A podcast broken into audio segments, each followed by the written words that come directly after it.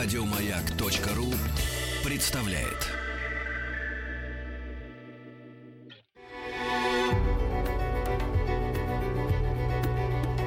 Много букв. Много букв. Любимые тексты главных персон современности. А, добрый день, здравствуйте, уважаемые радиослушатели. Меня зовут Вячеслав Невинный, я заслуженный артист Российской Федерации. Уже 32 года работаю артистом в театре профессионально. Я являюсь таким средним звеном театральной актерской династии.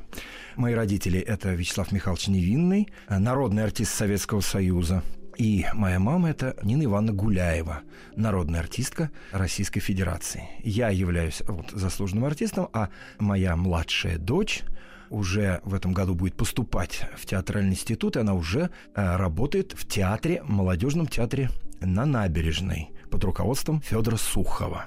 То есть, в общем, все мы таким дружным строем идем покорять вот эти вершины театрального искусства, так в шутку говоря.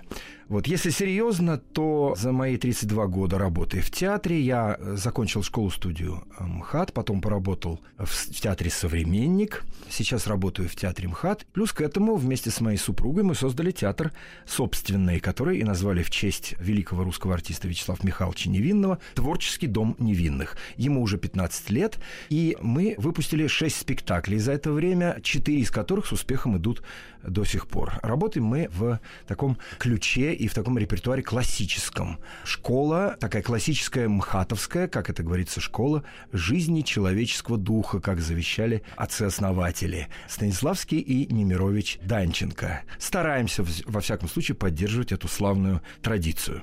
Вот. В нашем репертуаре э, спектакли и Чехова, спектакль по его рассказам, который называется «Руководство для желающих жениться», также спектакль по Островскому, спектакль по пьесе «Не все коту масленица», у нас она идет под названием «Эх, женюсь на молоденькой».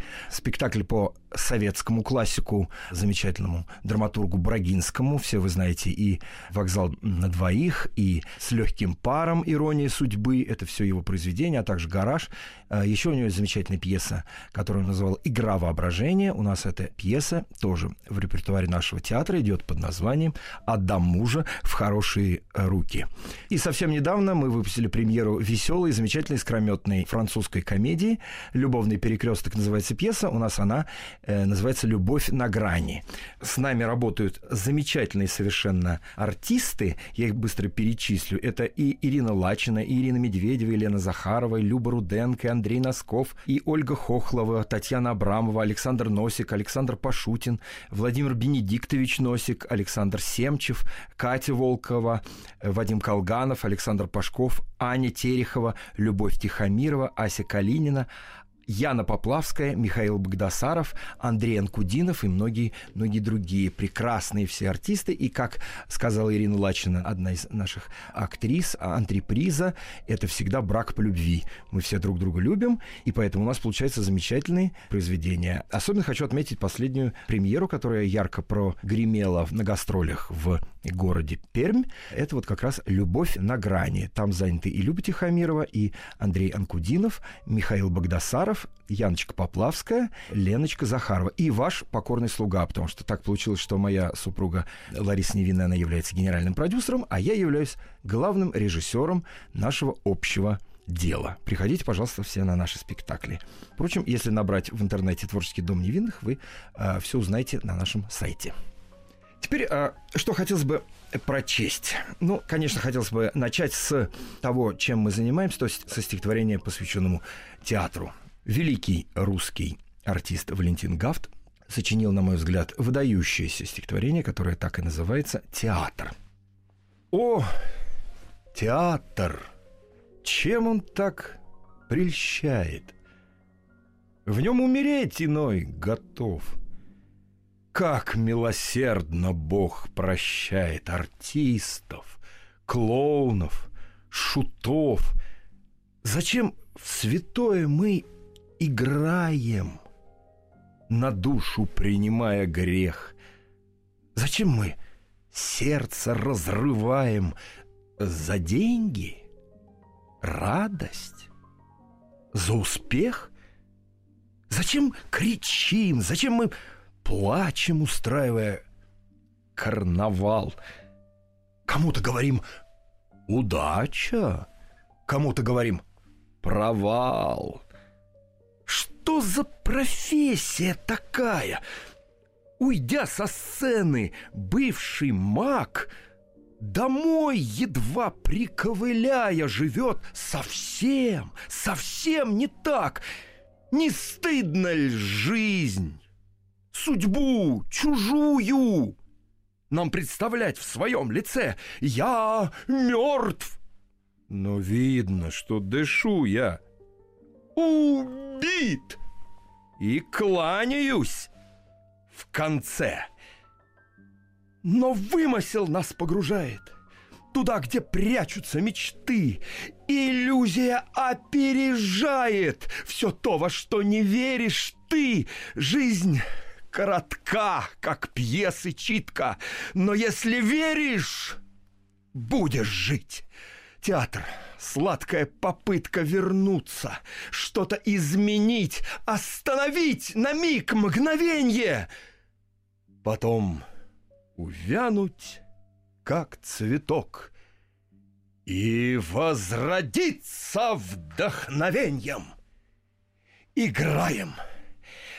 Разрешает Бог. Стихи Александра Блока.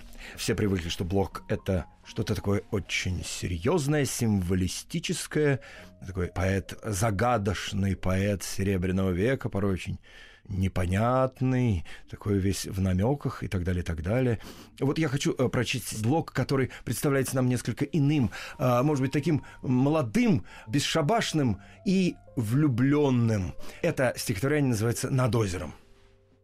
С вечерним озером я разговор веду высоким ладом песни тонкой чаще высоких сосен, с выступов песчаных, из-за могил и склепов, где огни лампад, и сумрак дымно-сизый, влюбленный ему я песни шлю.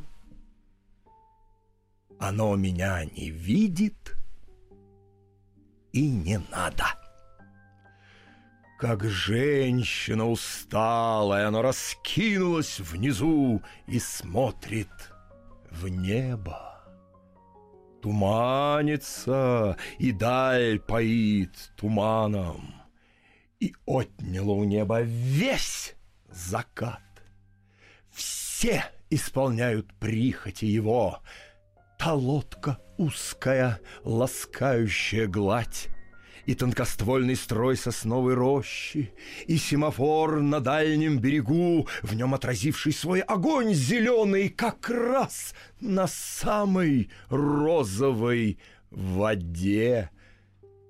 К нему ползет трехглазая змея своим единственным стальным путем, и прежде свиста озеро доносит ко мне его ползучий, хриплый шум. Я на уступе. Надо мной могила из темного гранита, подо мной белеющая в сумерках дорожка. И кто посмотрит снизу на меня, тот испугается. Такой я неподвижный, в широкой шляпе, среди ночных могил — скрестивший руки, стройный и влюбленный в мир. Но некому взглянуть. Внизу идут влюбленные друг в друга. Нет им дела до озера, которое внизу, и до меня, который наверху. Им нужны человеческие вздохи. Мне нужны вздохи сосен и воды, а озеру красавице ей нужно, чтоб я, никем невидимый, запел высокий гимн о том, как ясны зори, как стройны сосны, как вольна душа. Прошли все пары. Сумерки синей, белей туман, и девичьего платья я вижу складки легкие внизу. Задумчиво прошла на дорожку и одиноко села на ступеньки могилы, не заметивши меня. Я вижу легкий профиль. Пусть не знает, что знаю я, о чем пришла мечтать тоскующая девушка. Синеют все окна дальних дач, там самовары и синий дым сигары, плоский смех. Она пришла без спутников сюда. Наверное, наверное, прогонит затянутого в китель офицера с вихляющимся задом и ногами, завернутыми в трубочки штанов. Она глядит, как будто за туманы, за озеро, за сосны, за холмы, куда-то так далеко, так далеко, куда я не в силах заглянуть. О, нежная, он тонкая, и быстро ей мысленно подыскиваю имя, будь Аделиной, будь Марией, Теклой, да, Теклой, и задумчиво глядит в клубящийся туман. Ах, как прогонит! А офицер уж близко.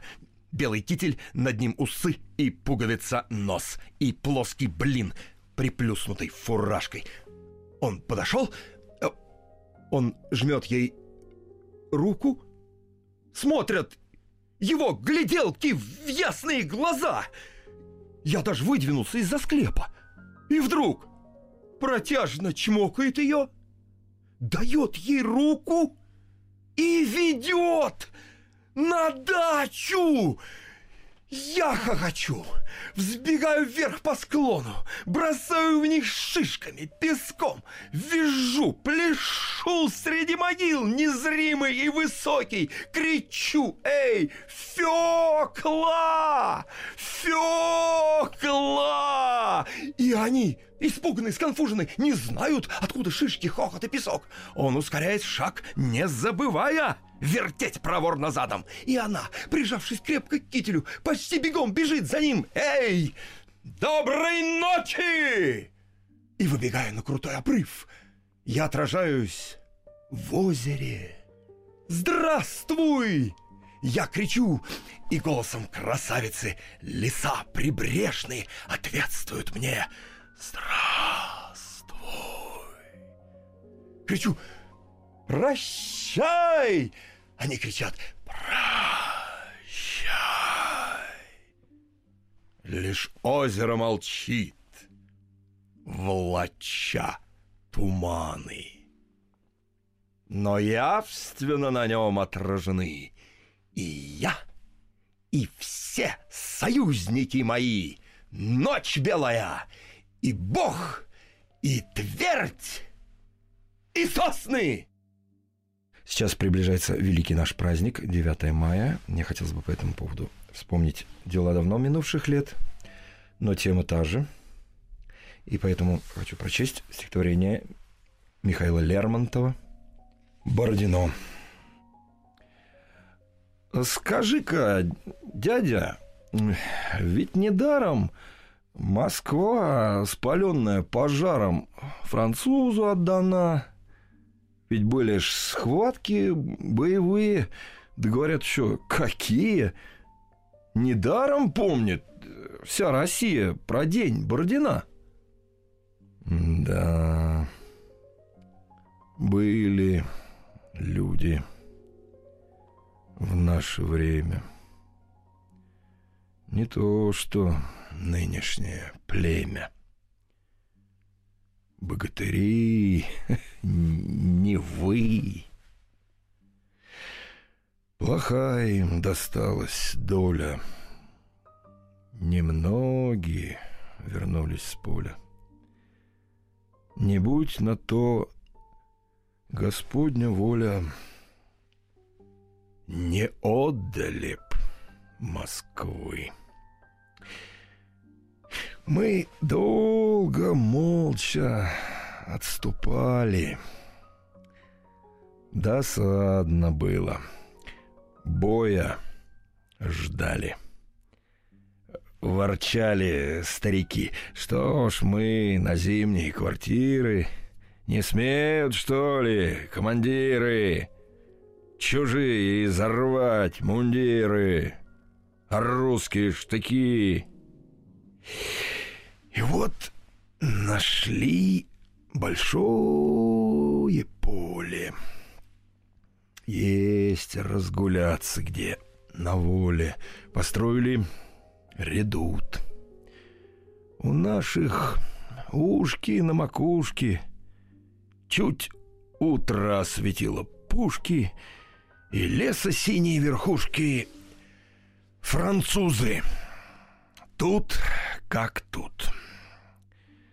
Забил заряд я в пушку туго и думал, угощу я друга.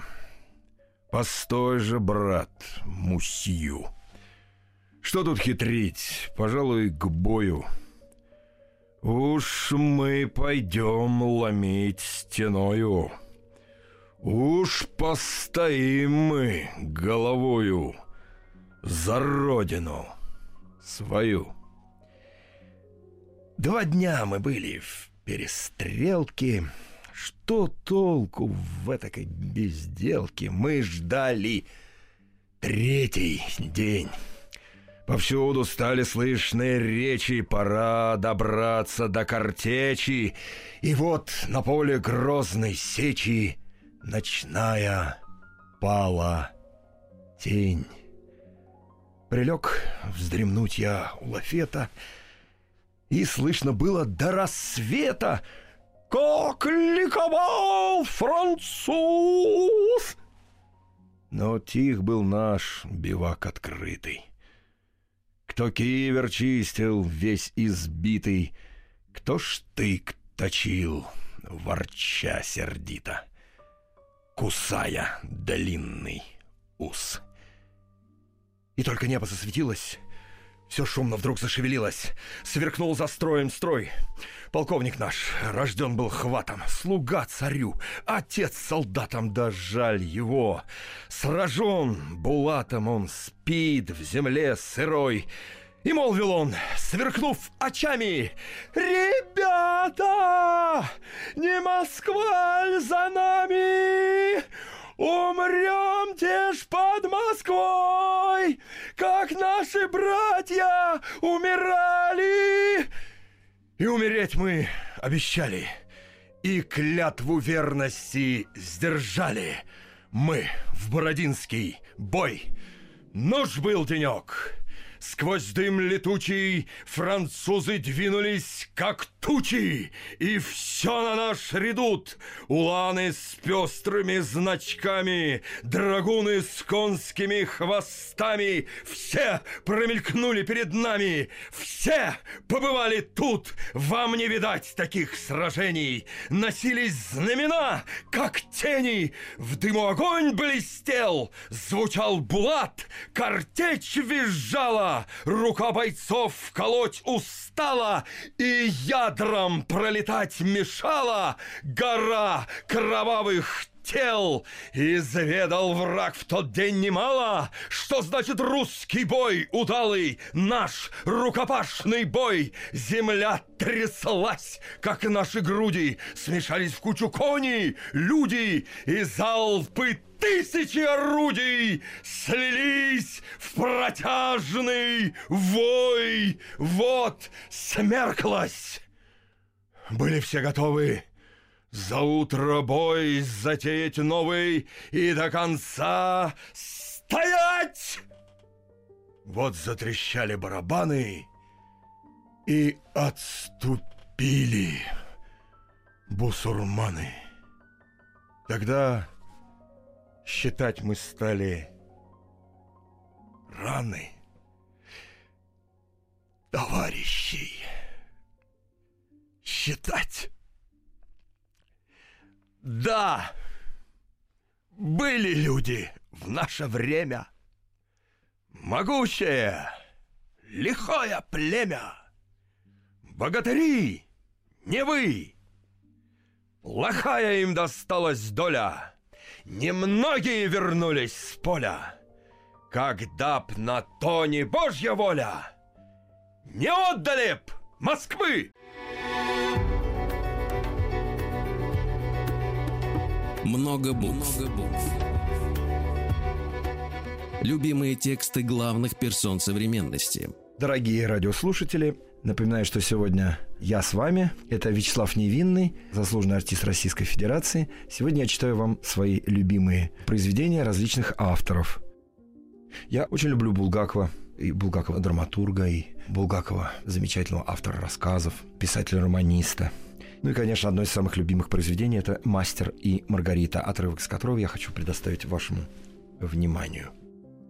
Грозу унесло без следа, и аркой, перекинувшись через всю Москву, стояла в небе разноцветная радуга, пила воду из Москвы реки.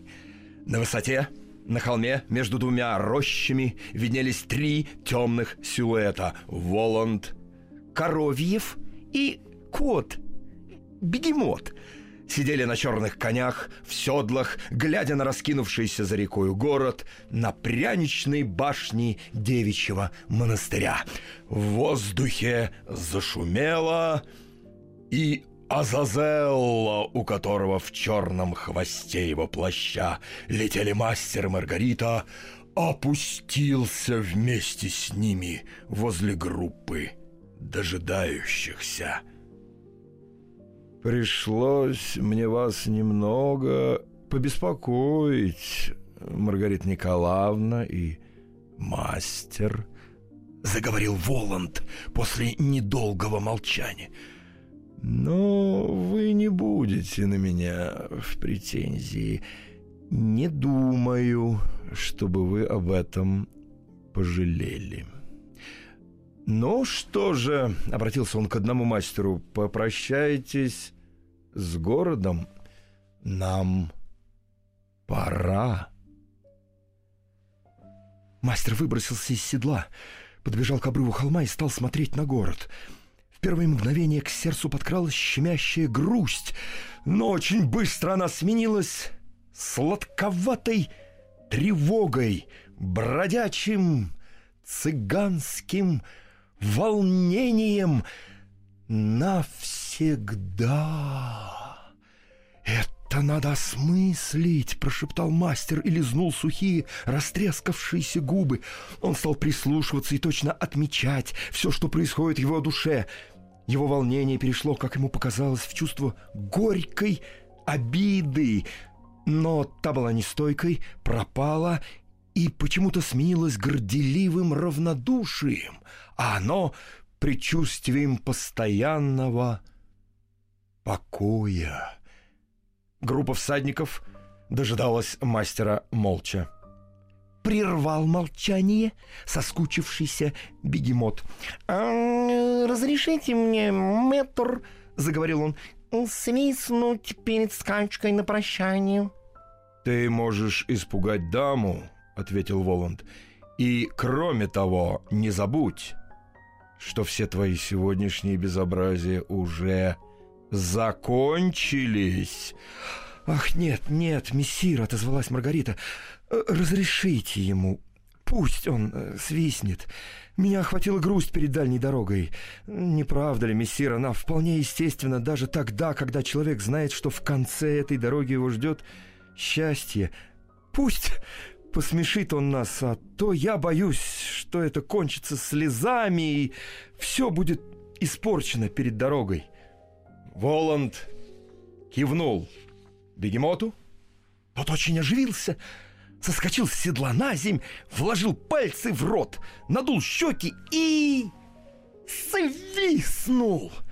У Маргариты зазвенело в ушах.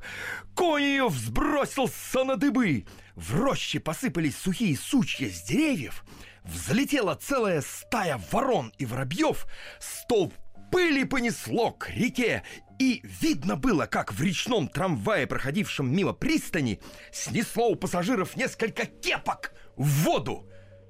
Мастер вздрогнул от этого свиста, но не обернулся, а только поднял руку к небу, как бы грозя городу. Бегемот горделиво огляделся. «Свистнуто! Не спорю!» — снисходительно заметил Коровьев. «Действительно, свистнуто! Но вот если говорить беспристрастно, свистнуто очень среднее!» «Я ведь не регент!» С достоинством и надувшись, ответил бегемот и неожиданно подмигнул Маргарите. «А дай-ка я попробую по старой памяти», — сказал Коровьев, потер руки, подул на пальцы. Тут он вдруг вытянулся вверх, как будто был резиновый. Из пальцев правой руки устроил какую-то хитрую фигуру, завился, как винт, и затем внезапно раскрутившись, свистнул. Этого свиста Маргарита не услыхала. Она его увидела, в то время как ее вместе с горячим конем бросила сожжений на десять в сторону. Рядом с нею с корнем вырвало дубовое дерево. Земля покрылась трещинами до самой реки. Огромный пласт берега вместе с пристанью и рестораном высадила в реку. Вода в ней вскипела, взметнулась, и на противоположный берег, зеленый и низменный, выплеснула целый речной трамвай с совершенно невредимыми пассажирами. К ногам храпящего коня Маргариты швырнула убитую свистом фагота галку. Мастера вспугнул этот свист. Он ухватился за голову и побежал обратно к группе дожидавшихся его спутников. «Ну что же», — обратился к нему Воланд с высоты своего коня, — «все счета оплачены, прощание совершилось». «Да, совершилось», — ответил мастер и, успокоившись, поглядел в лицо Воланду прямо и смело. И тогда над горами прокатился как трубный голос, страшный голос Воланда. «Пора!» И резкий свист, и хохот бегемота. Кони рванулись, всадники поднялись вверх и поскакали. Маргарита чувствовала, как ее бешеный конь грызет и тянет мундштук. Плащ Воланда вздуло над головами всей кавалькады, и этим плащом начало закрывать вечереющий небосвод. Когда на мгновение черный покров отнесло в сторону, Маргарита на скаку обернулась и увидела — что сзади нет не только разноцветных башен с разворачивающимся над ними аэропланом, но нет давно уже и самого города, который ушел в землю и оставил по себе только туман. Вот э, проезжая мимо в ГИКа, куда тоже, в общем, проходила отборочные туры моя дочь Василиса, младшая, кстати, а старшая моя дочь Иветта закончила МГУ по факультету журналистики и работает сейчас успешно в газете «Московский комсомолец». Я горжусь своими детьми и своей супругой, и своими родителями, всеми, всеми, всеми горжусь. Вот проезжая мимо ВГИКа, мы видим три замечательных скульптуры. Шпаликов, Василий Шукшин и Тарковский. И вот великий русский писатель Василий Шукшин написал такой рассказ, который хочу представить вашему вниманию. Называется «Петька Краснов рассказывает». Родные Петьки Краснова собрались послушать, как он ездил на юг лечить радикулит. Петька вернулся как раз в субботу, попарился в родной бане, выпил законную и стал рассказывать. Петька вообще рассказывать не умеет. Торопится всегда. Перескакивает с пятого на десятый. Вдобавок шепелявит. Кроме того, у него какая-то дурацкая привычка чуть ли не после каждого слова приговаривать «мля». Ну, конечно, к этому привыкли, не обращать внимания, но тут-то он еще и волнуется. Ему охота рассказать поярче, побольше. Не так уж часто его слушают. Да еще сразу столько людей. И всем он понимает интересно.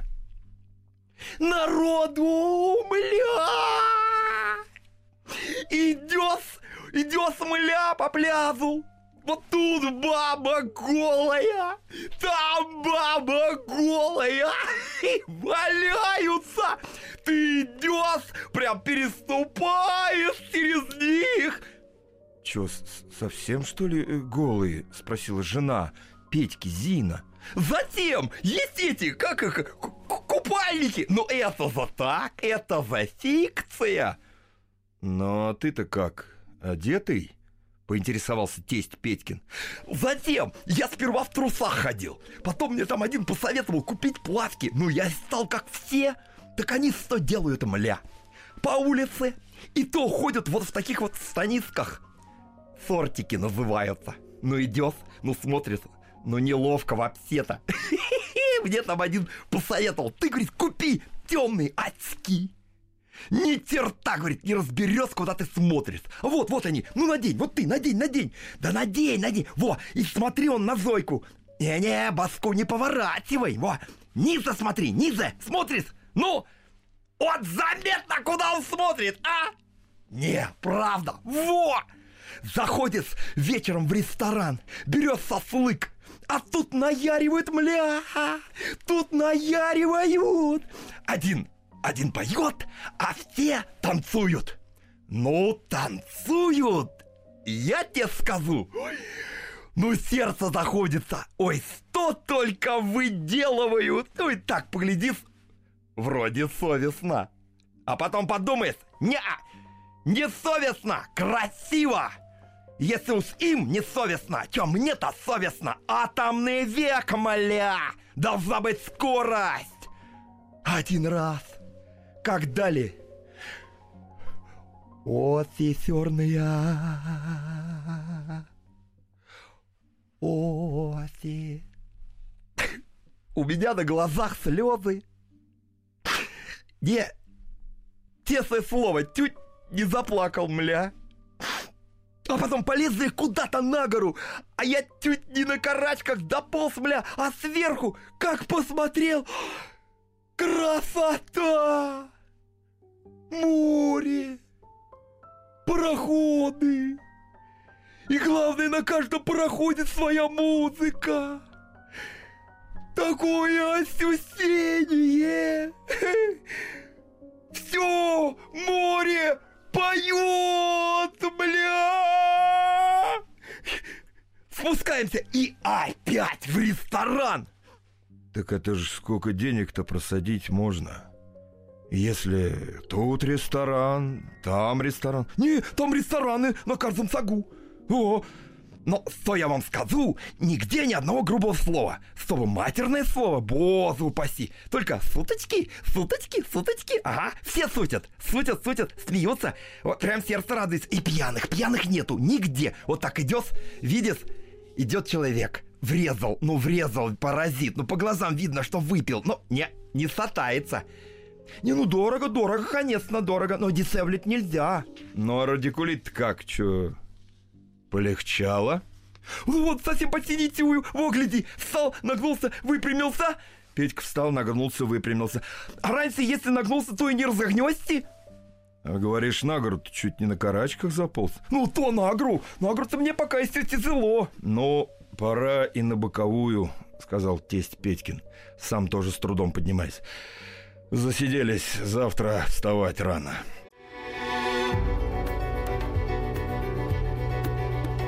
Много букв. Много букв. Любимые тексты главных персон современности.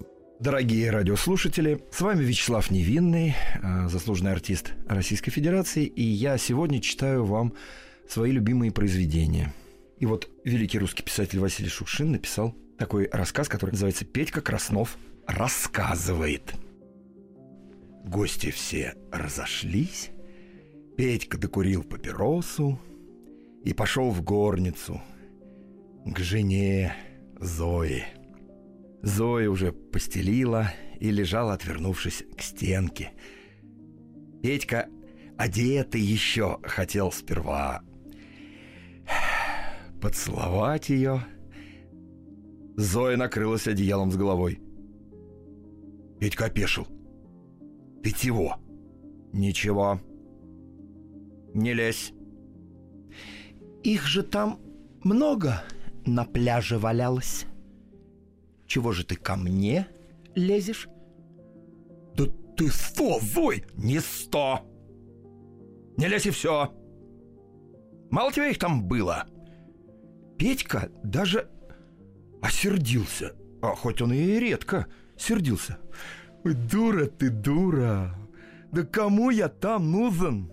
Да там без меня хватает. Специально этим делом занимаются. Их со мной, что ли, сравни? Ты какого ж черта весь вечер тогда сидел? Только про них ты и говорил? Ничего другого не нашлось рассказать? Только бабы, бабы, тут баба голая, там баба голая. Ну, если их там много, ну, сейчас я сделаю. Ты лечиться поехал, а не глаза пялить на баб. Очки ему даже посоветовали купить. Стромец! Фу! Весь вечер со стыда сидела, сгорала. Да взяла бы ты подсказала. Я думал, так повеселей. Ну, не суми зря-то. Зря сумиста. Сумис, сумис. Сюсюкала! Чертова! Ну, ты это ты отойди, отойди маленько, миролюбиво сказал Петька. Я пока на крыльце посижу, покурю. В душе-то он согласился с женой. Ну, в самом деле, распустил язык, не нашел о чем поговорить. Да еще и приврал с ресторанами-то. За весь месяц в ресторане он был всего два раза. И один раз там пили очи черные. Ну и танцевали. Зой, а, Зой, я это, я, я покурю пойду. Иди, иди куда хочешь. Петька вышел на крыльцо, сел на приступку, Нечаянная ссора с женой не расстроила. Она такая, Зоя, вспыхнет, как порох, и тут же и отойдет. Да и не за что злот копить. Что она, ну, не понимает, что ли? Ночь. Чуть лопочут листвой березки в ограде, Чуть поскрипывает ставня И наплывает от сараев где коровы, куры, телок живым теплым духом и мерно каплет из рукомойника в таз. Вспомнились те ночи, далекие, где тихо шумит огромное море и очень тепло.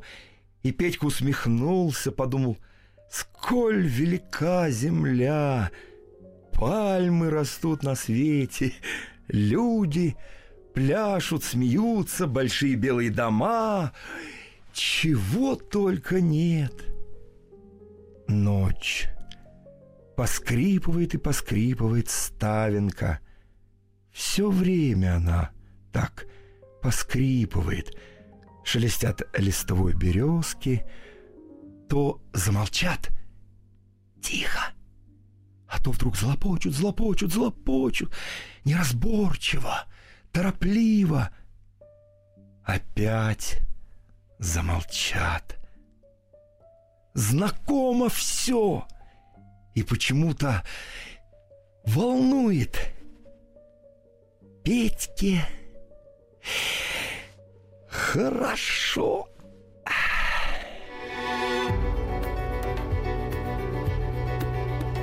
Много букв. Много букв.